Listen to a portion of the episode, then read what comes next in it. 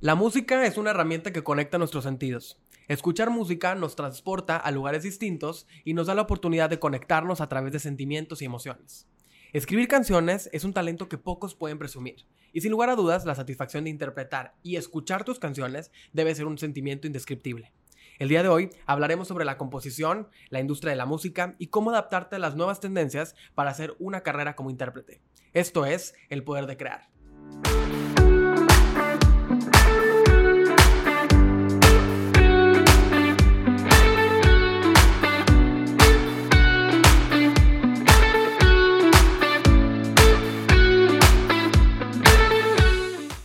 Bienvenidos a un episodio más del Poder de Crear. Yo soy Max, cofundador de UMI, una agencia creativa en la que creamos contenido para marcas con mucho corazón. Y el día de hoy tenemos un episodio muy especial con un invitado que me da mucho gusto que haya eh, tenido el tiempo de acompañarnos y de platicar con nosotros. Él es compositor, pianista, intérprete mexicano, originario de Villahermosa, Tabasco, muy importante mencionarlo. Es Héctor Pastrana. Muchísimas gracias por estar con nosotros. ¿Qué onda? Feliz de estar aquí. No, pues muchas gracias por, por acompañarnos. Somos amigos desde hace tiempo. No nos habíamos visto en un tiempo, pero me da mucho gusto que podamos coincidir en este podcast y pues que seas parte de nuestra comunidad de creadores, que podamos compartir un poquito sobre la creatividad, sobre la música, sobre todo lo que has hecho, que tienes una trayectoria que, que está despegando y que, pero que tiene mucho, mucho camino que se ha recorrido para llegar a, donde estás. Entonces, pues te agradezco mucho por estar con nosotros y gracias por ser parte de este podcast. Sí, pues feliz de estar aquí, platicar un ratillo, charco torreo. Así es. Y pues para empezar con esta plática, eh, quiero preguntarte, pues lo básico, ¿siempre te gustó la música de niño? ¿Cómo fue tu crecimiento? ¿Cómo era eh, ser un, niño pianista en, en Villahermosa, Tabasco? ¿Cómo fue que, que, descubriste que eso era lo que querías hacer? No, pues, este, yo, pues, según mis papás, no me acuerdo mucho, ¿no? Pero que era muy inquieto y me encantaba cantar desde chiquito. O sea, yo hacía shows con mi mamá y todo eso. Entonces me meten a clases de canto. Y en clases de canto, la maestra un día le dice a mis papás que yo no me estaba quieto, que a quería ir a tocar el piano. Entonces, pues desde niño como que elegí mi instrumento, o era lo que me llamaba la atención en ese momento. Y me quedé 13 años en clases de piano en Villahermosa, con la maestra Irina, Samodaeva, siempre. y, y llevaste el piano como un siguiente nivel, o sea, recuerdo que eras un eres un pianista con mucha experiencia, o sea, que, que llegaste como a ese punto donde ya no era, ya no era simplemente las clases de piano, sino que era como, oye, estoy estudiando piano porque es algo muy importante en mi vida y que no sé si lo llegaste a considerar como una carrera profesional ser intérprete. Como no, lo, lo, llegué a, claro que lo llegué a considerar. Yo era niño nerd, o sea, estaba hasta pelón, ensayaba tres horas al día de niño, o sea, estaba muy metido, competía, llegué hasta ir a Europa de que a competir. Y me acuerdo cuando estoy acabando secundaria, que ahí llega como que el momento clave, ¿no? De, de mi carrera musical, me ofrecen irme a un conservatorio, de que hasta becado. Le dicen a mis papás, oye, para que tal, tal, tal, irse al conservatorio. Y yo me acuerdo que en ese momento dije que no. O sea, como que la, era música clásica lo que yo tocaba. Entonces, como que en ese momento, no sé, como que me entró mi rebeldía, me gustaba escribir, me gustaban ya otras cosas. Y dije, no, pues el clásico no es lo mío, yo tengo que buscar por, por otro camino y, lo dejé. O sea, no, no a ese nivel, no a ese nivel de competencia. O sea, seguí tocando, seguí en clase, seguí estudiando, pero ya no con esa hambre de decir, oye, voy a ser pianista, pianista clásico, el mejor, ¿sabes? ¿Y, y qué, qué, sentiste de, de, pues, suena feo, pero como darle la espalda al clásico? que cuando llevas muchos años, porque yo también, un, buen tiempo de mi vida cuando era niño también estudié piano. Y me recuerdo, pues, ese mismo como punto de quiebre donde dices, pues, no es lo que yo me quiero dedicar y que los maestros, tus papás, todo el mundo te dice, ¿cómo? O sea, si a esto le has dedicado tanto tiempo, ¿te pasó? Sí, yo, pues yo creo que uno lo sabe. O sea, en el fondo, eh, sí, en el fondo creo que uno lo sabe. Creo que tiene que apasionarte muchísimo algo para saber que eso es lo tuyo, ¿sabes?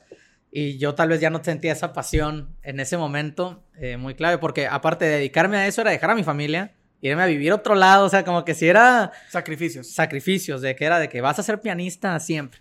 Entonces, como que yo tal vez no quería hacer eso siempre. Quería ser músico más no pianista, ¿sabes? Claro. Entonces, creo que fue eso. ¿Y no te sentiste en tu crecimiento como eh, de alguna forma eh, ¿cómo lo puedo decir? Eh, como que todo tu, todo, toda la música que escuchabas era clásica o si había como la música Ah, no, popular yo, que, yo que escuchaba, compartías? sí, no, yo escuchaba, tengo unos videos ahí bien graciosos de niños sintiendo y llorando canciones de Sanz, güey, de Francisco Césped, de Sabino, o sea, yo vivía escuchando cantautores y me gustó, Boleros. boleros, cantautores, trova, entonces yo escuchaba eso todo el día, yo ya escribía mis canciones, ¿no? Desde chico, hacía poemas y así a la niña que me gustaba y así, ¿sabes? Entonces, cuando me llega esto, pues yo ya estaba también metido en, en otra área. Entonces, yo creo que ese fue el, o sea, que no iba a ser pianista clásico siempre, creo que ese fue el, el switch. Y yo creo que, es, que le pasa mucho a los, a los que hacen música clásica, que a lo mejor no, no dimensionan la forma en que pueden hacer música popular. O sea, como que menosprecian esa... eh, bueno, no menosprecian, porque eso es una palabra fuerte, pero como que no, no lo ven como el mismo lenguaje, cuando es el mismo lenguaje, que es la música. ¿No lo sí, crees? pero es otro, es otra área. O sea, creo que si vas, eh, la música clásica es, es música de intérpretes, a final de cuentas. Y la música popular es música, pues, nueva, popular. Entonces, estás tan acostumbrado al chip de, oye, hay una partitura que me dice lo que tengo que hacer, cómo hacerlo, y es otro lenguaje completamente diferente a crear esa partitura, eh, crear palabras. Entonces, ambas áreas, ahí me encantan. O sea, yo te lo juro, yo de repente voy a conciertos de música clásica, me gusta ir, me encanta ir a escuchar una orquesta, más ya no lo hago al nivel que se requiere. Porque eso sí tiene el clásico. Para destacar tienes que tener una disciplina impecable, tienes que ser bueno. Hay mucha presión también. Sí, la disciplina creo que es lo más difícil, porque como te lo dicen los profes de, de- de piano y así, es un instrumento muy celoso. Muy Y celoso. si no lo practicas diario, pierdes el hilo y, y se te olvida. Muchísimo. O sea, es la práctica y Sí. es, es- es un, un instrumento muy complicado. Entonces, en ese momento tú dijiste, no quiero dedicarme al clásico, quiero explorar más. Y a partir de eso, ¿cuál fue la situación en la que te expusiste a, a la música desde otra perspectiva? me acuerdo que en ese momento me metí a, a clases de composición contemporánea, óyete eso. Es- yo estudiaba música contemporánea. Que para los que no sepan, el piano contemporáneo es, o sea, sigue siendo música instrumental en piano, pero con otras reglas. Entonces, tú estás acostumbrado a, a escuchar las mismas canciones de clásico de siempre. Entonces, la contemporánea es romper todos los esquemas que siempre has estudiado y hacer sonidos raros desde cero. Entonces, imagínate, me meto a clases de eso, me metí a clases de canto y pues ya era otra, Y me imagino que fue muy divertido también. Sí, no, muy divertido, o sea, padrísimo. Pero sí, otro ambiente. Y ya en ese momento supe que, que me gustaban más esas áreas, la de la creación, sobre todo, ¿sabes? Crear. Crear canciones. Sí. Y entonces pasa el tiempo, vienes a Monterrey Ujú. o en medio hubieron como más sucesos en los No, que no, no, ya, ya, ya la tenía muy clara. vienes a Ya. Monterrey y aquí empiezas como a buscar esa oportunidad como cantante. Sí, como, pues estudié la carrera. En la carrera, pues tuve también mi banda, Shout Out a Leo. Y este, y, y bueno, hacíamos de todo, o sea, yo hacía de todo. O sea, estudié producción. Actualmente, como si también produzco de repe, este, soy compositor, canto, o sea, como que vine aquí a explorar muchas áreas. eh, De todas sé un poco y en todas me desenvuelvo. Entonces creo que eso es lo, lo importante. ¿Y cómo sentiste la decisión de estudiar producción musical? Porque también mucha gente luego en, en la industria creativa se dice bastante de, ay, busca otra carrera que te dé como el backup. Este, estudia otra cosa que sea tu, tu lugar seguro por si no funciona lo artístico, no funciona lo creativo, pues tengas hacia dónde irte, Sí. administración, ingeniería, lo que tú quieras. Que todas las carreras son muy respetables, pero es un como un comentario muy común cuando te dedicas a algo creativo. Nunca te dijeron tus papás, oye, mejor estudia contador o... No, pues mira, yo estudié ingeniería. Realmente eh, en mi casa, o sea, no me estaban obligando a nada, pero sí sentía el- que el papelito habla, ¿no? O sea, Claro. y yo estudié ingeniería. Eh, yo le digo ingeniería de audio porque eso es lo que siento que yo estudié. O sea, yo siento que no estudié producción, estudié como más la ingeniería de audio. Entonces, yo te sé armar una bocina y, y pudiera trabajar de ingeniero en, en donde sea, ¿sabes? Y sí te da un enfoque un poquito más como que abierto, ¿no? Eh, es más fácil eh, pedir un trabajo, ¿no? Siento yo con un papel. Pero como que desde la carrera yo ya andaba trabajando en lo creativo, creativo, creativo, creativo. O sea, jamás me vi... eh, Empleado como ingeniero. Ajá. Jamás me vi, o, o siquiera, o siquiera desenvolviéndome como ingeniero. O sea, porque hay, hay veces que no estudias mucho, pero hay ingenieros de grabación buenísimos eh, que no estudiaron la carrera como tal y se desenvuelven muy bien, ¿me explico? Claro. O sea, pero como que me veía más en la parte artística, más en la parte creativa siempre. ¿Y tus amigos de la carrera, cómo los ves ahora? ¿Muchos sí se dedican a ser ingenieros? Eh, eh, ingenieros sí. El, no sabría decirte, o sea, en lo creativo muy pocos, ingenieros sí, bastantes. Igual toda la raza de la carrera como que siento que también se fue más por el área de music business. Creo que ahí es donde están más todos. Eh, toda el área de booking, management, etcétera. Está bien interesante todo eso. Claro. Entonces todos se fueron más por allá. O sea, sentía yo en el, como en el, en el pensamiento colectivo, ¿no? Que todos los que estábamos en la ingeniería estábamos mucho como por tener la ingeniería pero todos querían entrarle ya de lleno a la música, ¿sabes? Como que algo que tenga que ver con la música, cuál es la carrera que, que me da un papel y tal, pues esta y... la que te acerca más. Ajá, la que te acerca más. Que es algo que yo, yo, yo siempre digo, que estudia la carrera no por lo que vas a aprender en la carrera, al final no te importa lo que vas a estudiar, las materias y que el contenido de las materias, cuando estás escogiendo carrera, no te importa.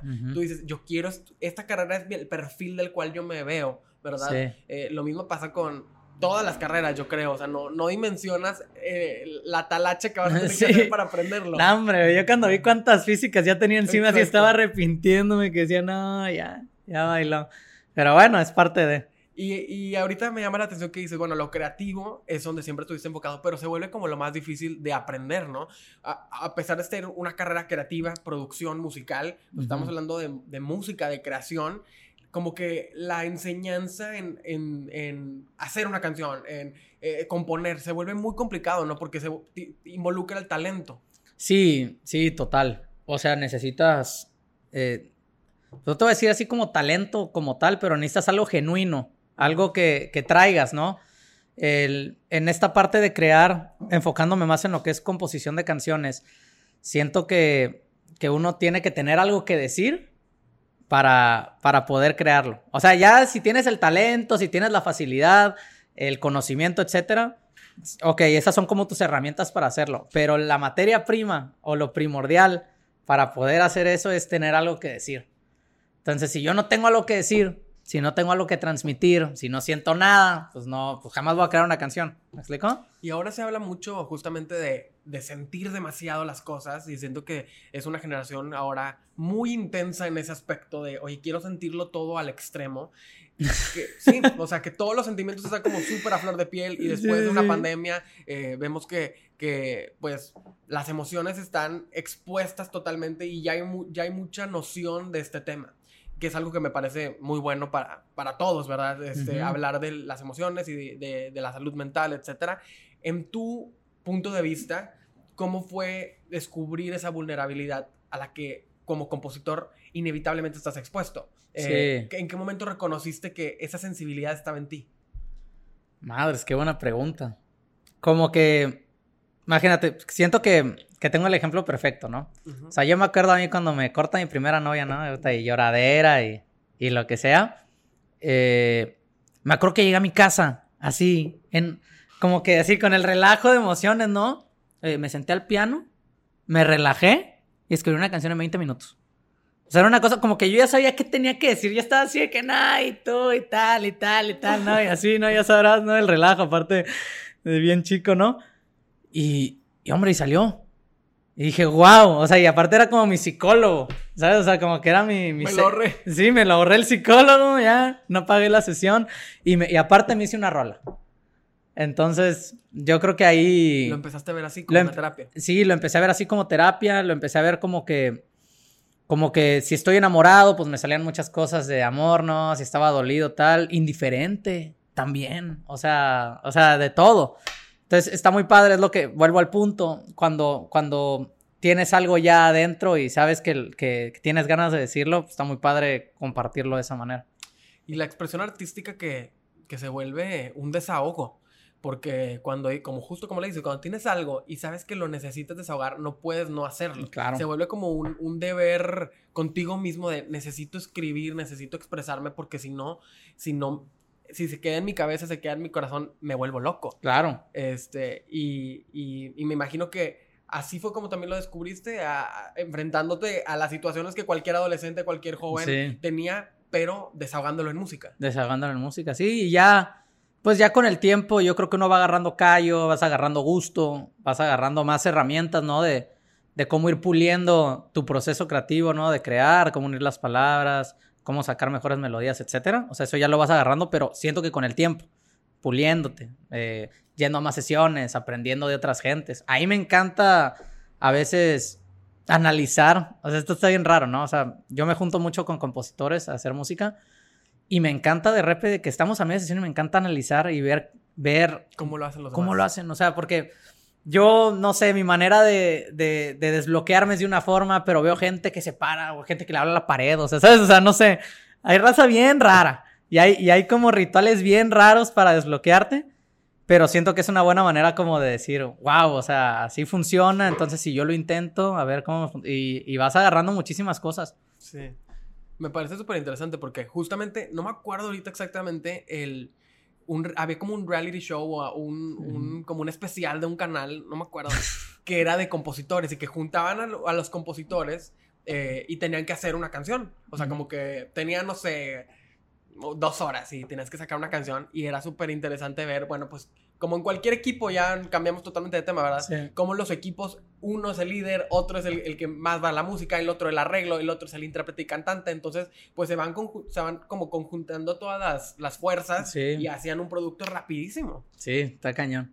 No, y con las herramientas que hay hoy en día, está cañón, la verdad. Y bueno, y explorando todo este mundo de la composición, volviendo un poquito a tu crecimiento como niño, ¿cuáles eran? Bueno, ahorita mencionaste algunos artistas, pero ¿cuáles eran tus artistas que te encantaba escuchar? ¿Qué canciones eran las que más te inspiraban? ¿Cuáles son tus referencias musicales?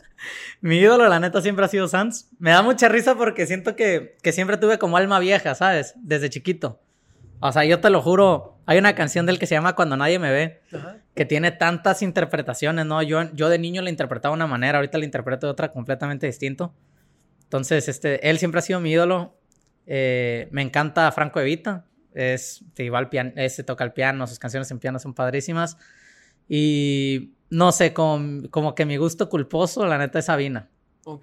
Que eso lo escuchaba mi abuelo. Entonces, siento que aparte es como que ya como que muy así de que ah, traigo el legado Sí, musical de mi abuelo dentro, ¿no?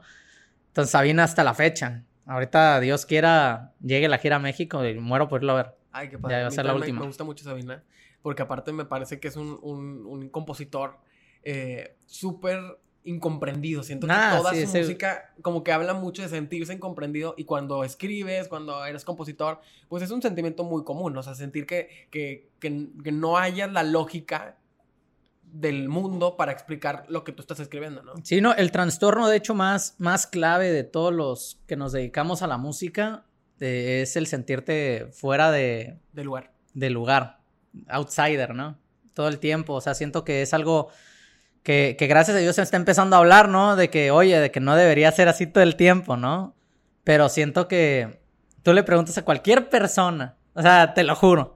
Esto da un mundo de risa porque se lo he preguntado a amigas y o exnovias de amigos y lo que sea. ¿Cuál es el comentario este más común de un músico o de un artista? Es que no me entiendes. Es que nadie me entiende. Yo te lo juro, volteo para mí para atrás y yo antes lo llegué a decir varias veces, güey.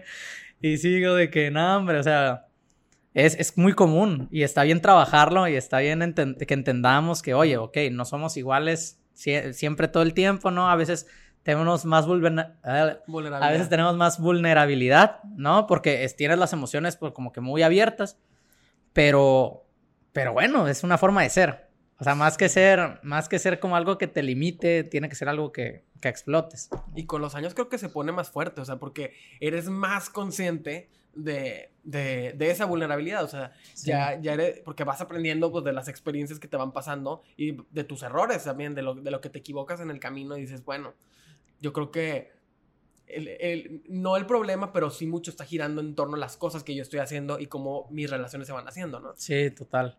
Sí, creo que, creo que uno, o sea, como que lo empieza, a- o sea, lo bajas más. O sea, creo que es parte como de la madurez, ¿no? También Claro. como artista, como escritor. O sea, llegar a un punto donde ya sabes, aquí, hasta aquí, hasta aquí mi vulnerabilidad, hasta aquí mi, mi esto y acá lo otro y así te vas. Claro.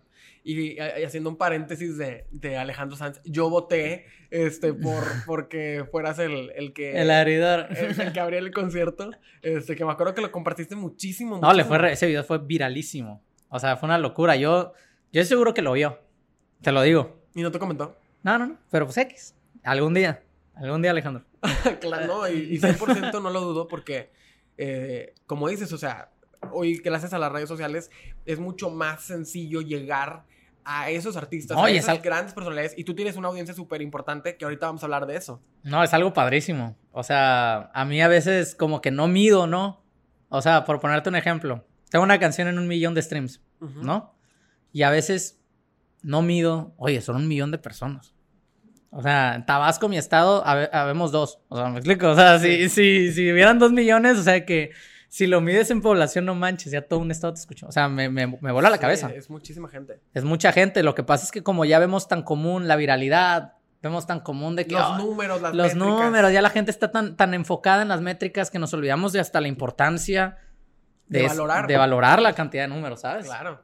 Y bueno, antes de, de entrar a toda esa parte de, de redes sociales y todo este boom que pues es lo que hoy en día estás viviendo, entonces llegaste a Monterrey, comenzaste, tuviste una banda que hablábamos hace un momento que yo recuerdo que, que Leo fue un hitazo, este, que todos los que éramos amigos de ustedes, A nivel local nos fue muy bien. ajá, o sea, todo Nivel el, local. mundo, todo el mundo veíamos a Leo y decimos, wow, o sea, este, este, este grupo yo sí, sí voy a poder decir de que ellos son mis amigos cuando sean súper famosos, me acuerdo, porque íbamos a los conciertos y que ya había mucha gente que no era como del grupo, o sea, no era como de los cercanos, que eran fans de Leo, que les gustaba la música. Sí.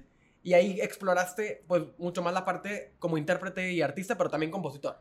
Sí, no, ahí en Leo era full intérprete, músico, tocábamos mucho. O sea, sobre todo la banda lo que estaba padre era tocar, tocar entre amigos. Sí. que eran amigos todos y que compartían eso, o sea, que siento que cada quien en su lugar estaba en, en- en- estaban excelentes en su lugar, o sea, Sí. el guitarrista y cantante, el pianista y cantante, el cantante, El o sea, como que se sí. combinaban muy bien. Sí, combinábamos chido. Sí, aparte uno moreno, otro güero, otro y otro fresita. Éramos los napolitanos. Y tuvieron la oportunidad de ir a La Voz México. Sí. ¿Cómo fue La Voz México? ¿Cómo fue esa experiencia? Bueno, pues divertido, diferente. Este. Yo me acuerdo que sí, ¿cómo se dice? O sea, sí, sí te quedas así de que, wow, estoy en la tele y, y ahí estaba de que Miguel Bosé, no manches, ¿sabes? O sea, Miguel Bosé se me hace Imponente. una, impone. Ese hombre lle- llega a la sala y como que todo el mundo se calla. ¿Sabes? Sí. O sea, así. ¿No? Y.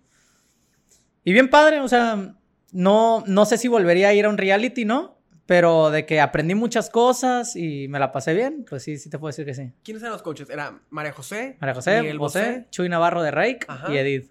Eran, esta- estaban fuertes los jueces. Sí, o sea, porque me acuerdo que Chuy Navarro también era muy, muy estricto, ¿no? Era como Sí. muy directo, algo que no veíamos en los realities. O sea, siempre en los realities como que se acostumbraba, este, que, ay, que todos eran súper suaves con sus, con sus participantes y nadie te decía las cosas. Y me acuerdo que él era súper directo.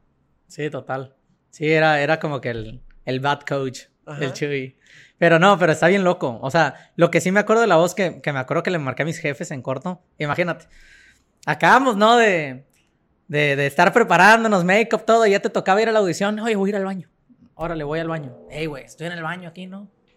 Tranquilo, en mi coto, ¿no? De la nada, pues se me pone un güey altísimo al lado, ¿no? Nada, volteo. Oye, Chuy Navarro. De que mirando al lado de mí. Y yo de que hasta, hasta frío sentí, hasta, hasta me asusté, ¿sabes? De que no mames, ¿qué hace este güey aquí? ¿Qué onda? ¿Cómo estás? Y yo ¿qué onda? Ni cómo darle la mano, ¿no? y ya agarrarlo, no, vete primero tú. y ya se la la mano y se fue. Y dije, no manches, o sea, de que ya se volvió real esto, ¿no? De que, qué loco. Eso es cuando creo que te quemas el 20, cuando ya los ves tan cerca y dices, güey. ¿Y cómo Los eran los coaches? ¿Sí tenían mucha cercanía con ellos? O sea, ¿sí, No, ¿sí es- tenían ese papel de, papel de coaches o no? Pues es, o sea, como somos tantos, no tienes tanta chance de, de convivir así mucho, ¿no? Pero pues lo que fue en las sesiones, mm, con María José, nosotros lo que la vimos en tres, cuatro sesiones, pues sí, siempre muy amable, muy buena onda. O sea, como te platicas con el que te toca, pues. Claro. Con los demás, nada más en los, en los shows. Y antes de entrar así como a, a la audición a ciegas, ya se imaginaban de que, ay, bueno, pues yo, que nos vamos con Chuy, nos vamos con María José. O sea, ya tenían como planeado de que, bueno, ¿cuál va a ser nuestro top 1, top 2? ¿O no los planearon en lo La verdad que, que nos estábamos como que muy, que es el que se voltee, ¿sabes? Y ya. Ajá. O sea, creo que no. Y sí se voltearon varios, ¿no? Sí, se voltearon María José y Miguel Bosé. Fueron los dos que se voltearon. Ya me acuerdo que nos dicen, no, ¿con quién se van? Y fue de que Team Back. Y en el Team Back me acuerdo que estaba de que Chuy y Adrián, de que no, como que, güey, ¿qué está pasando? ¿Qué, qué, qué vamos a hacer? Que no sé qué. Y agarré yo y me volteé y dije, ya, Josa. ¿Sabes?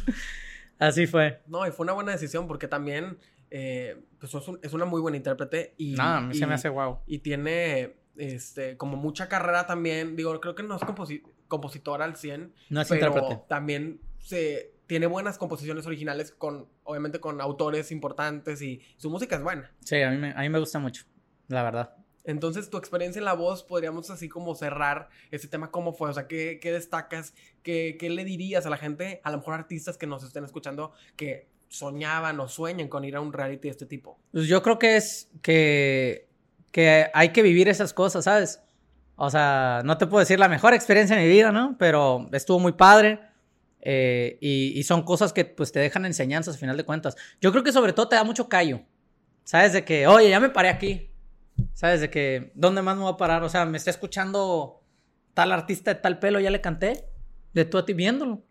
Claro. O sea, entonces, yo creo que sobre todo eso, eso es un, pues bueno, te da mucha enseñanza, como que te da un pasito más. Claro, y, y les fue muy bien. O sea, no, nos fue muy bien. Hay que, hay que dar, dar ese, ese crédito de que a Leo le fue muy bien en la voz. Me acuerdo que llegaron al Top al 3. Top 3. Yo me acuerdo, yo llegué a un momento donde me acuerdo que sí, o sea, sí dije que, sí, sí, sí los volteé a ver estos días y le dije, y le dije, ¿y si la ganamos? Sí, no sé qué, ¿sabes? De que estaría, de que ya no está tan lejos. Pero bueno, eh, llegamos a donde teníamos que llegar y estoy, estoy feliz con eso, la verdad. Y como dicen, al final, muchos eh, personajes que han participado en La Voz México o en otros programas de este estilo, lo dicen, pues es un, un escaparate, es una oportunidad de, de- de exhibir tu trabajo, que la gente te conozca y pues lo, lo difícil viene después, ¿no? Sí, Ya con lo que haces con, con esa audiencia que, que a lo mejor te, te captó en la televisión, bueno, cómo me lo llevo a mis redes, que escuchen mi música, eh, ¿cómo sentían eso? Eh, digo, ya como última pregunta de ese tema, eh, ¿cómo sentían eh, eh, la, la diferencia de la audiencia? Porque pues es muy diferente la audiencia de la televisión de la audiencia de redes sí, no, sociales. total, ¿no? Y, y luego la gente, la misma gente de la televisión no está tan metida en redes. También eso lo tienes que ver. O sea, no... Sí, no, es, es muy diferente. No, no, ya no supe cómo, cómo decirlo bien, ¿no? Pero... Sí, son dos, dos estratos totalmente Sí, distintos. totalmente distintos. O sea, o sea, tú no sabes luego, igual, igual la radio, o sea, no todo el que te escucha en la radio te sigue, ¿sabes? Pero se sabe tu rola. Exacto, que es otra cosa de la que vamos a hablar ¿Me ahorita. explico? O sea, Y que, que yo, me- perdón que te interrumpa, pero me acuerdo mucho de, un- no sé si sigues a Alexander Hacha, Ujú. que es también in- es intérprete, compositor, de todo. este, productor, y que él decía eso, que, oye, ¿cómo era posible cuando hablaba en, en- en alguna entrevista, de, este, que estaba como con un- una disquera o algo así, y que su música estaba muy expuesta en la televisión, salía a lo mejor en alguna telenovela o algo así, eh, ponía la canción en, en- en los créditos, pero decía, pero nadie me escucha, o sea, de la gente que yo conozco, nadie sabe ni, ni que estoy haciendo música porque son como dos mundos diferentes. Sí, ¿no? total. Aparte como de los medios tradicionales y los medios digitales. Sí, no, es, es otra cosa. O sea, y a veces hay gente que te lo dice. Yo no sabría cómo decírtelo. O sea, no sabría qué es lo correcto, ¿no? Pero hay gente que sí te dice que tu audiencia, de que sea gente que esté fuera de tu círculo, es como que lo mejor que te puede pasar. Porque, porque siento que luego, ¿cómo se dice? En el círculo no hay ese, como la gente ya te conoce, ya sabe quién eres, no hay como ese relación artista, artista fan o artista comunidad. Ajá. ¿sabes? Y siento que el, el que te sigue por fuera de tu círculo es porque te sigue porque le gusta lo que haces. Claro. No te sigue porque es tu amigo. Entonces, eso está, eso está muy chido. Hay gente que te dice que esa es la mejor manera. Hay gente que te dice, oye, no, lo mejor que te puede pasar es que tus amigos, por medio de tus amigos, compartan su música, que sí es importante, que sí ayuda, o sea, que tus compas les guste, te presuman, tal, sí ayuda mucho.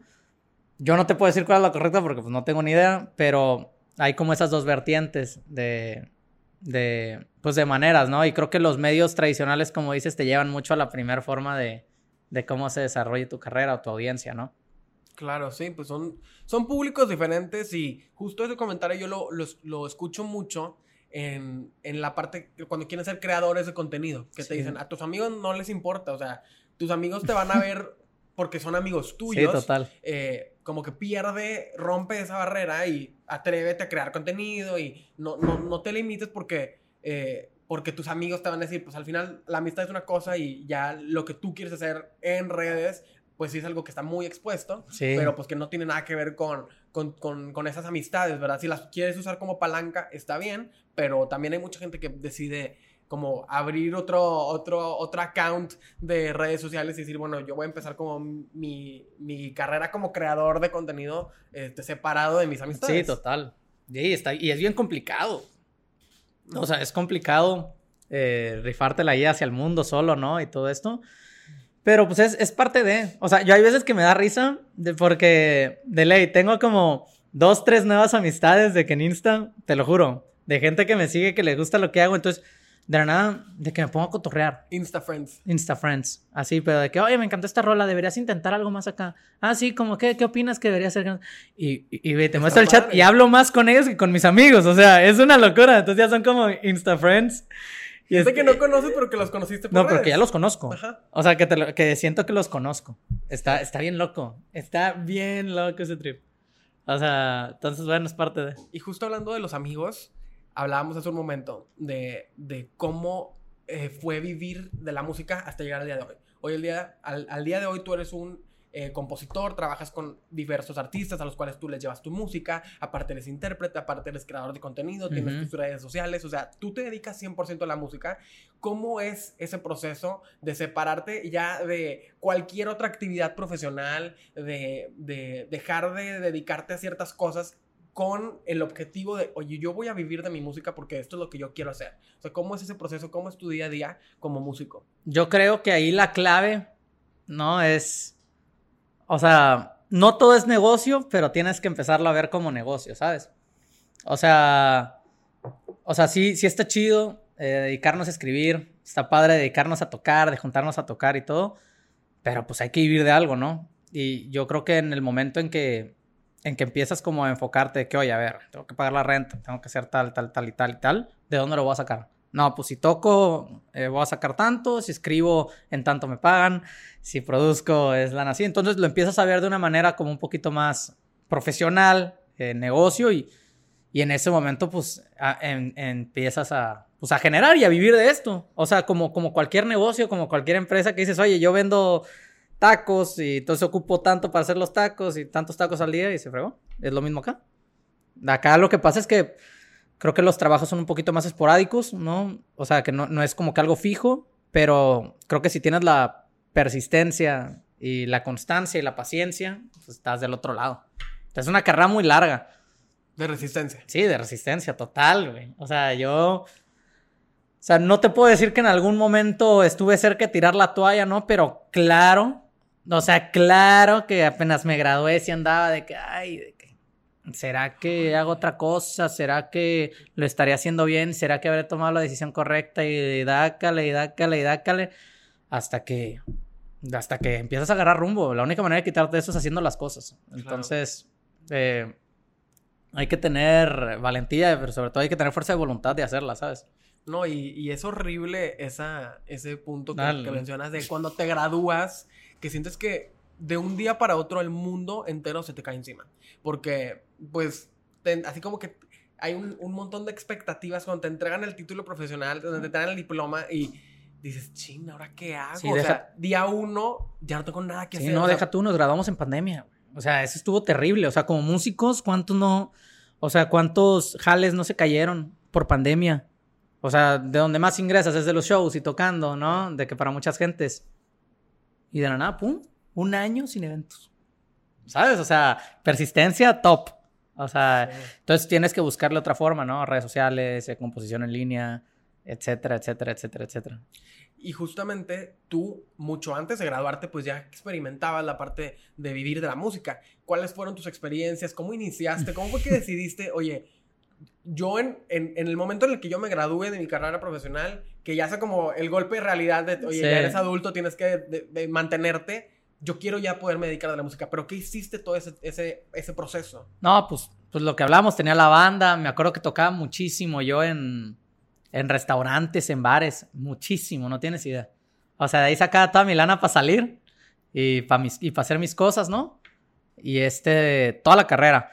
Después empecé a, a producir, a mis amigos, le empecé a vender producciones así a gente del tech. O sea, siento que lo importante es ser movido, ¿sabes? O sea, siento que, que el error está como que dormirte en tus laureles del arte y decir de que no, es que estoy, estoy como que tal, o sea, sí está bien. O sea, yo soy fan de hacer las cosas bien y perfeccionar el arte, pero hagámoslas. O sea, órale, ya está, vuelta de página, el que sigue. Ya está, el que sigue, ¿no? Y, y seguir haciendo. Entonces vas desarrollando y vas entendiendo que puedes diversificar los ingresos y los jales por todos lados, ¿sabes? O sea, órale, yo soy productor, no, pero pues también soy ingeniero de grabación, o sea, también te grabo, no, oye, y también mezclo, también masterizo, hago de todo. Yo siempre he dicho, hay que enfocarnos en uno, ser el mejor en uno, ¿no? Pero pues también puedes hacer de todo. Entonces, o sea, siento que el... Buscar el cómo sí. Buscar el cómo sí. Y buscar dónde eres bueno, buscar dónde te pega. Como en todo. No, y comparto mucho esa idea de el mejor eh, trabajo es el que sí hiciste, ¿verdad? O sea, no, puedes hablar de algo donde, ay, se me quedó la idea y no lo empecé. A lo mejor no va a ser perfecto en la primera ocasión, pero pues le tengo que poner las manos de una vez, ¿verdad? Tengo que empezar con algo y, y aunque no salga mal o aunque no lo haga perfecto, pero tengo que estar siempre en movimiento, ¿no? Sí, total. Eh, entonces, eh, empezaste como compositor, eh, desde la carrera, siempre estuviste trabajando, eh, también tocando en, restaurantes de aquí para allá. ¿Qué fue lo más chistoso que te pasó tocando en algún restaurante, en algún evento? ¿Alguna anécdota de la gente, de canciones que te pedían? No, no sabría decirte. La verdad no. No, no sé. ¿No? en esos lugares no. No, porque la gente luego eh, a veces con la, música y, también en, en, ese tipo de lugares, este, que a lo mejor toman demasiado y eh, se puede, puede ser complicado para los, los músicos que están ahí que a veces sienten que, que nadie los está escuchando, ¿no? Sí, no, eso está terrible. O sea, sí es una sensación loca, pero bueno, uno sabe a qué va. A lo que sí, imagínate, cuando a mí me cayó el 20 de que dije, ah, pues, me acuerdo cuando estaba tocando con un amigo en un restaurante y, y así, nulo, nulo, güey, nulo el coto. Ay, se acerca un señor que ya se iba. No, nos da un billete de 500 acá. Me gustó mucho lo que hicieron. Y yo, ¿qué? Mamalón. Y dije, no, hombre, pues a seguir jalando. o sea, ¿sabes? O sea, y, si dices, oye, pues hay gente que aprecia, hay gente que lo paga, hay gente que tal, y, y bueno. Como, decimos, es una carrera de, de, de persistencia. O sea, sí, total, eso era en esa época. O sea, en esa época sí, yo lo, yo lo veía que, wow, ¿no? De qué tal. Ahorita como que, bueno, está, está bien. No, y que pues parte, como lo dices, o sea, parte de la carrera del músico se hace en la calle, o sea, descubriendo, explorando nuevos géneros, conociendo nueva música, tocando todo el tiempo, y, eso es algo muy valioso, o sea, decir que no es perfecto y que así como un día llegó un señor y te dio 500 pesos y dijiste, wow, a lo mejor vieron muchos días en los que no, nadie te pagó. Ah, claro, claro, sí, ahí, y tenías que estar ahí buscando la papa. Y gracias a Dios, lo, lo importante es como tener la visión, ¿no? Decir, oye, ya o sea, yo todo ese tiempo estaba trabajando a la par mis proyectos, ¿sabes? O sea, en ningún momento dije, me quedo aquí, ¿sabes? O sea, todo el tiempo yo estaba tocando ahí, pero yo ya estaba enfocado en que con esto pago el estudio, con esto tal, con esto tal, con esto tal, ¿sabes? Y, y así, y así te tienes que ir. Claro. Y me, me das así como, como la idea de que la carrera artística, la carrera creativa tiene un, un 60, un 50% de estrategia de no nada más dedicarte a, tu, a tu arte, sino que tienes que estar como muy constantemente eh, haciendo estrategias, pensando cómo voy a llegar, cómo lo voy a alcanzar, cuánto me va a costar, porque si no, pues no se convierte en un trabajo. Sí, total. Sí, yo creo que... ¿Cómo se llama cuando pierdes? Ah, sí. Yo creo que el mayor enemigo de un músico, en mi caso, ¿no? De un creador es la, la procrastinación, O sea, el no, el no tener como la visión o no tener la línea recta de qué quieres hacer. O sea, yo cuando siento que mejor funciono, ¿no? Es cuando digo, oye, este es mi objetivo. Mi objetivo es tantos plays. O mi objetivo es tantos seguidores. Mi objetivo es tal.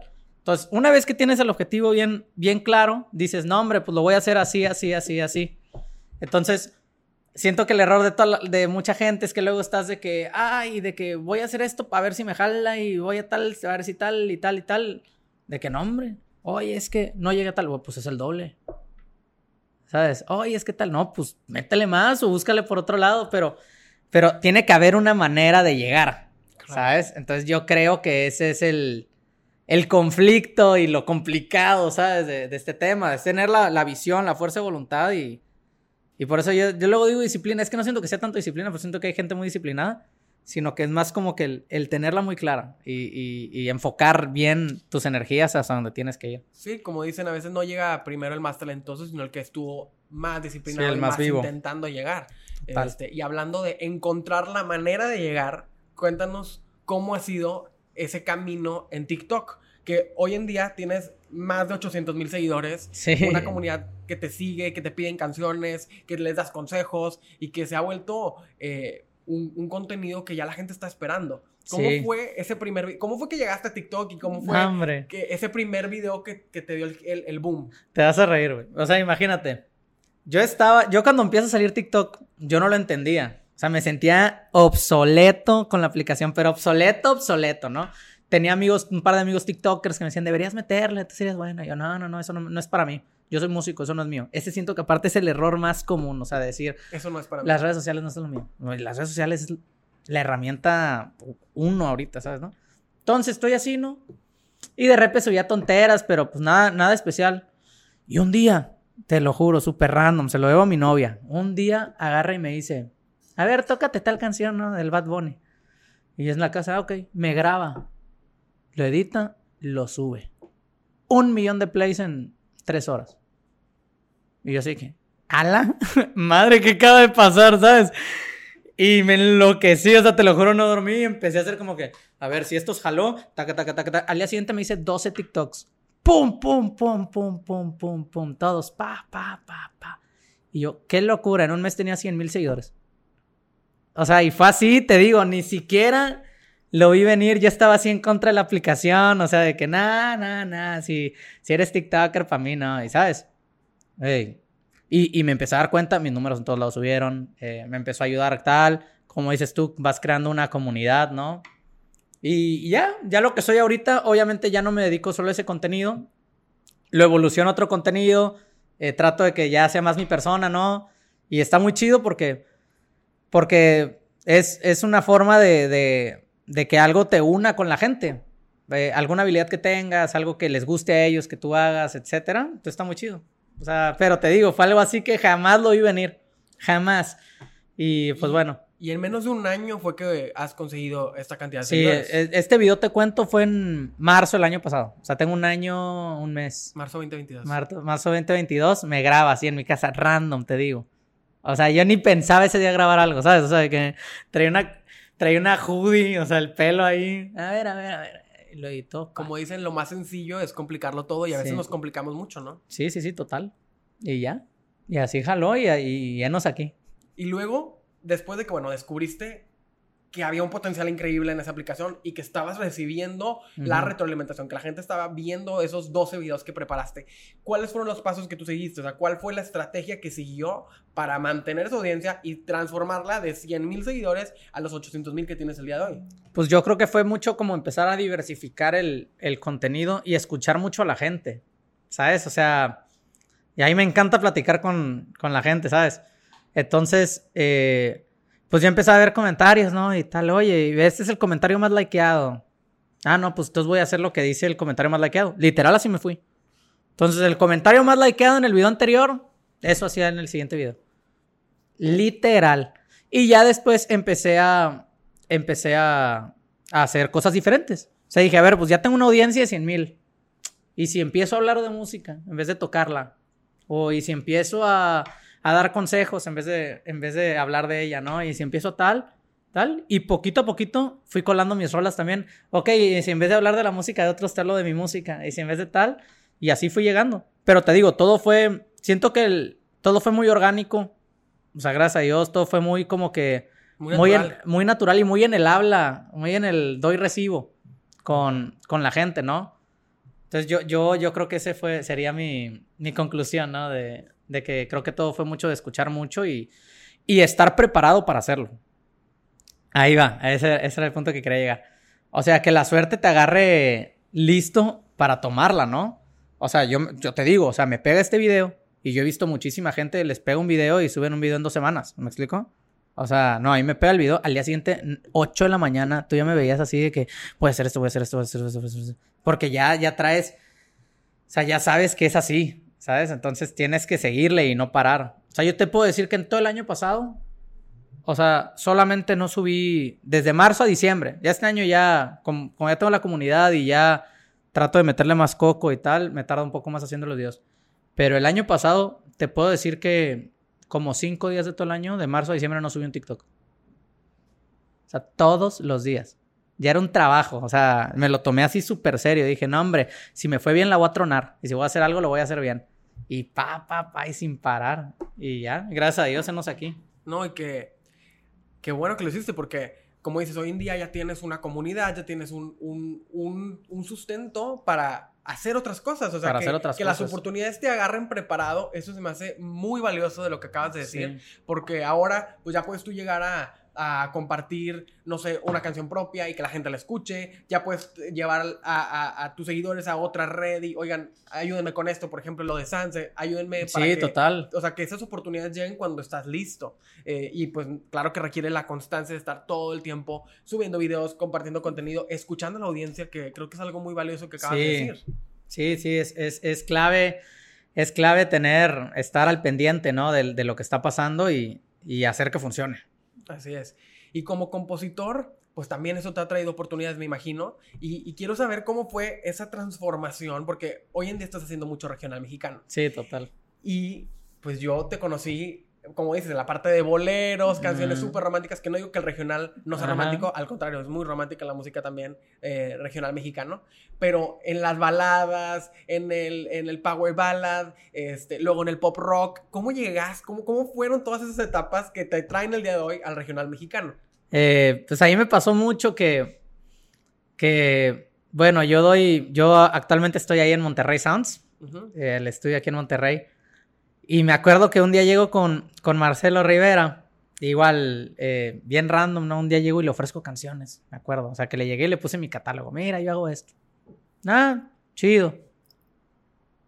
No pasó nada, ¿no? Y ya me fui a mi casa, ¿no? Y nada, Marcelo un día se acuerda de mí, me acuerdo. Oye, este, tal cosa que me han mostrado de que sí, disponible, que no sé qué. Sí, te caigo. Sí. Y ahí, y ahí fui con él. No, hombre, desde ese día, eh, ¿cómo se dice?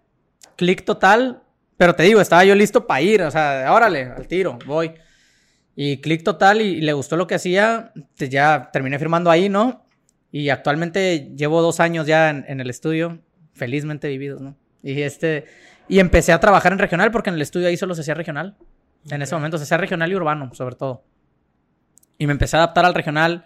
De ahí un amigo mío, eh, hoy hay un camp de, de reggaetón en Chiapas. De que, Fuiste. para escribir. Órale, vuelo, me voy para allá.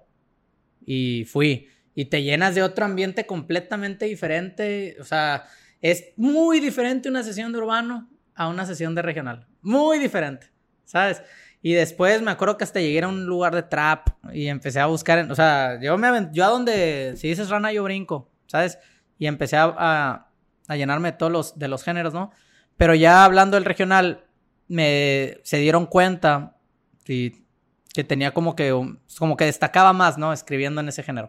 O sea, como que las canciones que estaba haciendo en ese momento sí las estaban cantando, sí las estaban eh, agarrando a diferentes artistas. Y donde me acuerdo que Marcelo, mi manager, ya, ya siendo mi manager, me dice, oye, ¿y, y por qué no las cantas tú? Y le digo, no, hombre, ¿qué voy a estar cantando yo eso? No me ves la cara, ¿sabes? De que, de que, o sea, siento que no... No tengo el perfil de No regional. tengo el perfil, ¿sabes? Y de la nada ves tantos artistas, ya todo tipo de gente cantando, ¿no? Y, y dije, órale, pues, y me metí de lleno, pero de lleno que hoy en día es lo único que, es- o sea, me encanta escucharlo todo el día, ¿sabes? O sea, ya me estoy enamoradísimo del género. Estoy muy feliz que está pasando lo que está pasando con el género, ¿no? Y empecé a cantar mis rolas. O sea, casi todas las rolas que estoy sacando son composiciones que ya había hecho anteriormente para otros artistas. O sea, de que composiciones que al final no se grabaron o por temas legales no salieron. Y dije, pues son canciones mías, las voy a cantar. O sea, casi, casi estaría padre ponerle a mi primer álbum, las que no salieron, vámonos. Y, Ándale. no, y- y así. Pero... ¿Y qué, y qué se siente? O sea, eh, esas, co- como lo decía en la introducción del podcast, hacer esas composiciones, solamente tú sabes todo el proceso que Ujú. te llevó, lo que sentiste, lo que pensaste, cómo lo transformaste en palabras, cómo le pusiste música, y luego ya verlo en un producto final, ya escuchar la canción. Es igual de emocionante que la primera vez, es mejor. ¿Cómo te sientes de, de ser un compositor que, que no solamente cantas tus canciones, sino que también a veces le das una canción a un artista y que la escuchas en otra voz. ¿Cómo, cómo, cómo, visualizas eso? Eh, yo siento que donde lo que tú dices de emocionarme, donde me emociono más es cuando recién la hago, si te soy sincero. El primer momento. Sí, porque mm, va a estar bien loco lo que te voy a decir, pero siento que yo ya escucho la canción final desde, que, la- desde que la estoy haciendo, ¿sabes? O sea, en la sesión yo siempre que muestro una canción que acabo de hacer, ¿no? Y la maqueta toda ahí con el ruido del refrigerador, de que pa, pa, y cantando, ¿no? Pero, pero ya cuando la muestro a algún amigo, a mis papás, mi novia, quien sea, de que le digo, no, pero imagínate que atrás un... Y un tran, tran, tran. O sea, yo ya, estoy, yo ya te pongo el voice note, ¿no? Y atrás estoy haciendo chan, chan, chan, ¿sabes? O sea, yo ya la vi. Ya la vi eh, final, ¿no? Entonces creo que ahí es donde más... O sea, cuando en mi cabeza ya le encontré todo el... El sentido. El sentido es cuando más me emociono. Pero volviendo al tema, cuando las canto yo. Si la escucho con la voz de alguien más, no, es otra cosa. Cállate. O sea, que escuchas el, valor que alguien más le dio a lo que haces, ¿no? Que digas, wow, o sea... Y la interpretación. Y la interpretación de alguien más, o sea, porque hay veces que te puedo decir, o sea, uno, nadie va a interpretar nunca, nunca nada igual a otra persona. Entonces, hay veces que, que tú crees, que tú crees en tu visión, que la interpretación que tú le estás dando a la canción puede ser la mejor, o puede ser la, la más correcta, ¿no? Y de la nada llega alguien más que hace lo que quiere y se pasó por donde te cuento lo que tú habías pensado. Te cambian palabras. Y puede estar mejor. O sea, y te tragas el orgullo y dices, qué padre que lo hizo. Qué padre que, que, que pues bueno, que algo que, que tú habías hecho, la primera parte de tu arte, qué padre que lo llevaron a ese nivel. Y, y, pues no te queda más que estar feliz, porque al final de cuentas, pues también es tu obra y es algo que compartes con otras personas. Y que es como un, un, soltar muy específico, porque cuando tú eres intérprete, pues todo lo imaginas con tu voz, ¿verdad? Pero ya cuando, cuando lo llevas con otro artista, me imagino que es otro proceso, porque lo tiene que adaptarse al intérprete, tiene que encontrarle, tiene que funcionarle y, y le mueven todo, ¿no? Total, o sea, total. Y es lo mismo también en la composición y es lo mismo en la producción. Yo cuando me cayó el 20, me acuerdo que estaba en carrera eh, que una vez me cambiaron unos, unos, unos bajos y unos bombos, ¿no? De, una canción. El productor a quien yo ya le había enviado mi, mi trabajo. Y sí dije, ay, de que no manches, o sea, como que, como que lo que yo creía que estaba chido, no, estaba mejor. Y en ese momento me acuerdo, de ya cuando le metieron el cantante que iba a hacer y todo, dije, wow, o sea, qué cool que este vato me mandó por un tubo, esto suena padrísimo. Y en ese momento o ya como unos 6, 7 años, aprendí muchísimo a soltar. O sea, yo vivía bajo la burbuja, ¿no? De que si yo lo pensé así, debería ser así, ¿no? Muy cuadrado. Y desde ese momento, o sea, yo te puedo decir que hoy te entrego una rola a ti, cámbiale, o sea, tú me dices, oye, pues cámbiale lo que quieras, hombre, o sea, mantén la esencia, la idea, pero como tú lo sientas, ¿no? Sí. Entonces, eso se me hace muy padre llegar a un punto como, siento que es como de madurez artística, ¿no? Claro. De, de, de abrir, abrir tu... Tu mente. Tu visión, ajá, tus parámetros, ¿no? Hacia, hacia nuevas cosas. Sí, y, dejar ser, ¿verdad? Porque, dejar ser. Pues también creo que va mucho con, con todos los equipos creativos, entender cuál es tu rol y decir dónde voy yo, hasta qué parte llega mi trabajo, cuál, es, cuál es mi rol aquí. O sea, ¿de qué, de qué parte contribuyo yo para este producto? Entonces, soy compositor, pues falta el arreglista, falta el intérprete, falta el productor, tienen que van a meter de su cosecha y pues van a transformar este producto, ¿verdad? Yo pues llegué con la, la letra y música este, y pues se va a transformar. Entonces creo que como dices, pues es, parte de, de, la madurez artística, de la madurez al final, eh, que hoy en día pues te ha traído grandes frutos, ¿no? Sí. Eh, hablábamos hace un momento de la canción que tú compusiste, que está en el número 9 eh, de Billboard en regional eh, a nivel internacional, en, la playlist de Billboard. Estamos en la playlist de Billboard de regional mexicano. Número 9 ahorita con, con los pescadores del río Concho y la Fiera Ojinaga. Maldita soledad. Igual shout out a mis coautores Marlon y, y Arras. Y sí, ahí andamos. O sea, ya cuando ves, ya cuando ves de que, de que un artista de esa talla ya te cantó y ves que estás en radio y ves lo que sea, dices, wow. O sea, contra quiénes estás, ¿verdad? Porque me, platicabas de. Ah, no, yo me enloquezco. Yo cuando veo la lista me enloquezco. O sea, de que de la nada empezamos en el 17, ¿no? Y de que en el 18, ¿qué agonía de Yuridia? Y me fui para atrás. O sea, esa es mi canción de la fiesta. Me encanta esa canción, la canto todo el día. ¿Sabes? Y decía, no manches, o sea, es una composición mía, está al lado de, de Yuridia, que es diosa, ¿sabes? Sí. O sea, ahorita arriba está Grupo Firme y Peso Pluma, también. que es el top a nivel mundial ahorita, ¿sabes? O sea, entonces, pero es, es, lo que te digo, es un proceso, es un proceso, o sea, para llegar ahí, siento que, o sea, tengo muchísimos años escribiendo, eh, intentando, moviéndome, conociendo compositores, yendo de sesión en sesión, Gracias a Dios. Yo siempre estoy agradecido con Marlon, que es, mi, es uno de mis coautores en esa canción que desde el, desde el día uno, eh, pues este, le latió lo que hacía, ¿no? Y me invitó y, y se empezó a hacer la idea y, y terminó siendo esto, ¿sabes? O sea, Qué padre. ¿Qué le dirías a los que son compositores como tú, que empezaron igual en su piano, con su guitarra, sacando, desahogando sentimientos, desahogando emociones? ¿Qué es lo que tienen que hacer para, para poder compartir su música y, llegar a un, lugar donde puedan sentirse satisfechos compartiendo lo que están haciendo? Yo creo que eh, lo, que decíamos al inicio, ¿no? Es mucha constancia, es mucha paciencia. Es que eso, yo que luego soy bien impaciente, ¿no? Con eso, es mucha paciencia es mucho eh, tener como la noción de pulir tu arte, de abrir tu mente a, más cosas. Y ya yéndonos a lo técnico, es mucho el, órale, tengo una idea, vamos a hacerla. Órale, voy a hacer las maquetas. Voy a tener las maquetas. Oye, le envié. Oye, que pues no le latió tanto al artista, o ni me leyó, ni le puso play. Órale, por otro lado. Y así te vas, ta, ta, ta, y, y buscándole. O sea, por eso es lo que te digo de mucha constancia, perseverancia, paciencia. O sea, creo que lo repito mucho, pero es lo que más eh, siento que, funciona, siento que es lo que es. O sea, esas son las reglas del juego, se acabó.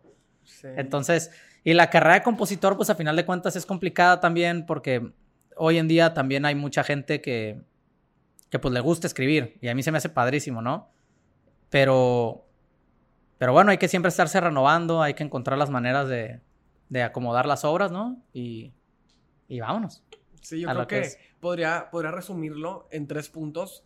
Buscar siempre el como sí, siempre estar buscando, como decías hace un momento, si no es aquí, es acá, si no funcionó en esta puerta, pues toco otra. Me encantó una frase que escuché hace poco de, oye, si te cerraron una puerta, pues vuelve a abrir, son puertas para Entonces, yo creo que así es, o sea, buscar el como sí, tocar las puertas que, que, que se necesitan para llegar a ese lugar, a esa oportunidad, la paciencia y la perseverancia, la resistencia, siempre estar trabajando, siempre estar eh, esperando el mejor resultado independientemente de los altibajos que pueda haber en el camino. Y número tres, tener las manos en la obra, estar siempre creando algo nuevo, decir, bueno, quiero hacer esta canción, hazla. Quiero eh, cantar tal cosa, cántalo. cántalo. Quiero escribir, escríbelo, porque si lo dejas en ideas y no lo bajas a la realidad, pues se van las oportunidades. Sí, claro.